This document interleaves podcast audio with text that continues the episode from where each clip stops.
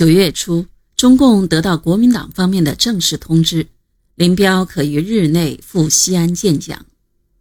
十四日，林彪在武云甫的陪同下，携国民党军驻延联络参谋周立武从延安动身，前往西安。当天，朱德、彭德怀致电蒋介石：“直部师长林彪于本日首图晋鄂军座，周参谋立武携行，景电奉承。”林彪中途因突下大雨，山洪爆发，道路被毁，中途有所耽搁，于十七日才到达西安。这时蒋已回重庆。有人认为这是林彪路上耽搁所致，倒也未必。其实就在林彪动身当天，蒋离开了西安。林彪就是当天赶到西安，也未必能见到蒋。只是在林彪动身时。延安还不知道蒋要在十四日离开西安罢了。不过就在十四日或十五日，毛泽东就知道了。这时毛泽东要林彪继续南行去重庆见蒋。十五日，毛泽东在给周恩来的电报中说：“林彪昨晨已乘车起身，闻蒋已返渝，我们仍要临到西安后。”要求赴渝，以期打开商谈门路。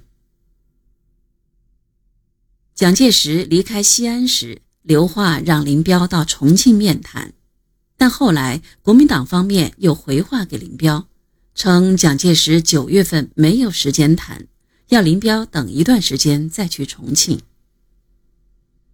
在西安逗留时，毛泽东嘱咐林彪在西安与各方多谈。然后赴重庆见蒋。趁这个时候，林彪登门看望了正在西安的李宗仁及黄埔同学胡宗南、范汉杰等，还与国民党方面的谈判代表张治中见了面。九月二十九日，林彪搭乘国民党的一辆军用卡车，一路风尘驶往重庆。蜀道之难，难于上青天。经过十余天的颠簸，于十月七日抵达重庆，算是领略够了蜀道的崎岖艰难。不过，林彪亲口对美国驻华使馆二秘庄莱特说：“他从西安到重庆坐卡车走了大约三个星期。”这样说来，他应该在九月二十日左右就动身了。这似乎意味着这次谈判也要像这蜀道那样。崎岖艰难，重庆真是一个谈判的城市。周恩来曾这样感叹地说：“林彪是第一次来到重庆，他对重庆的认识还是一片空白。”十月十三日，林彪在周恩来的陪同下面见蒋介石，国民党方面张治中参加了会见。洛阳一面一晃将近五年过去了，蒋介石保养的看上去比以前更好。